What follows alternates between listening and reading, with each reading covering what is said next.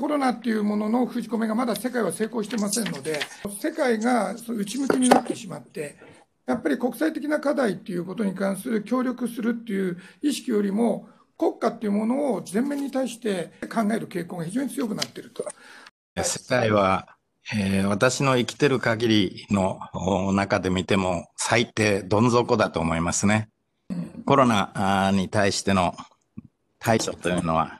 これは、あの、国境を越えて、人種を超えて、えー、人間の生命に対する挑戦ですから、人間の安全保障問題だと思うんですけれども、えー、それを大国間対立の文脈の中で、えー、処理しようとする、えー、大変具合の悪い、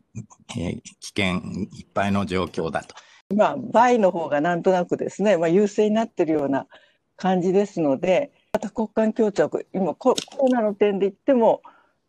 難しいのかなと。やっぱりどっかがあのうまくリーダーシップ取らないと、こういった多国間の協調の仕組みっていうのは動かないのかなっていう、そういう気はしています。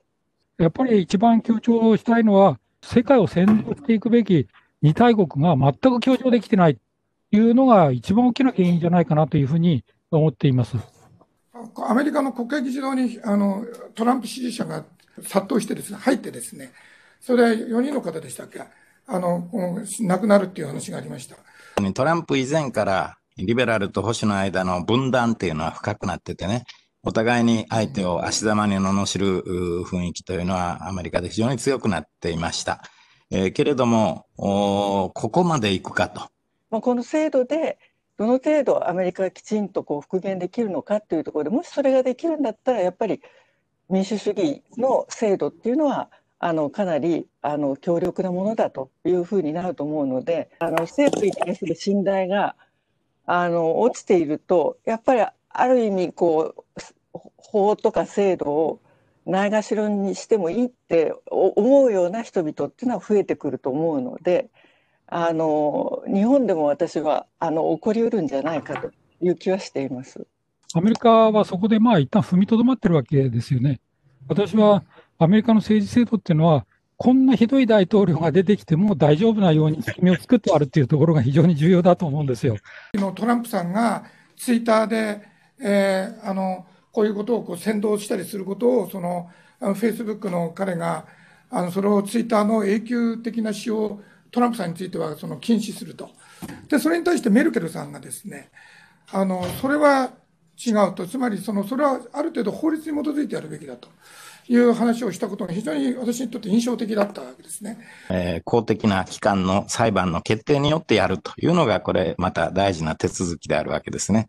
ですから、メルケさんの言うことにも一理あるわけですが。今のようにこう SNS がもう表現の自由の手段として、こんなに広く行き渡って、なおかつそれを提供しているのが本当にあの一部の企業だっていうこういう状態の中では、まあ、企業の自主基準というのがあの人々の表現の自由にこうすごく抵触してしまうような状況を作っているということであのルールのないところでですねもう政治経済というのはデジタル時代に2週ぐらい遅れちゃってるっていう感じが僕は受けるわけですよ。我々は自由民主主義国の間で市場と国家とそれから企業とか個人の自由とかっていうふうなものをどういうふうに兼ね合わせるかっていうことを制度を作るあの動きをまあ、議論を始めるっていうのが非常に重要だと思いますね。そういう段階じゃないでしょうか。これから気候変動も含めてですね、次々に危機が今後どんどん世界で連続してくると思うんですね。これをずっと国家対立で考えていくんでしょうか？これからのその危機管理っていうのは、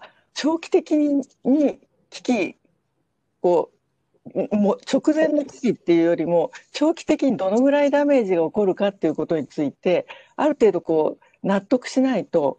解決できないような危機が起こると思うんですよね。ビジョンが示せないとちょっとなかなか危機対応っていうのも市民の賛同を得ながらやっていくっていうのは難しいんじゃないかっていうそういう気はしています。日本の社会っていうのは明確なルールの中でパブリックっていうものを動かしていくそういう方向へいけないかなというふうに私は思ってます。バイデン政権が誕生することによってその修復に向けて世界は動き出すんだろうかと。バイデン政権に対する期待は非常に低くてですね、バイデン政権が多国間主義に戻るといっても、かつてのような覇権的なリーダーシップを発揮できるわけではないんですよ。ですから、そうなると国際協調のためには、私はミドルクラスのあの自由民主主義国っていうのが、大きな役割を果たしていかなきゃいけないというふうに思います。他の国の意見をアメリカが聞くようになるっていうのは、まあ、あの間違いないというふうに思います。以前のような多国間の枠組みをアメリカが主導してあの使っていくっていうところに行くまではやっぱりもうもうちょっとあの時間がかかるというふうに思ってます。ヨーロッパと日本で両側から、えー、捕まえちゃってね、えー、しっかりと謝らなきゃ世界は持ちませんよというふうに引っ張っていく。で、そして中国にも大いに反省を求めて、まあ、で、そういうふうなことを日曜イニシアティブでやるべきではないかと申したいです。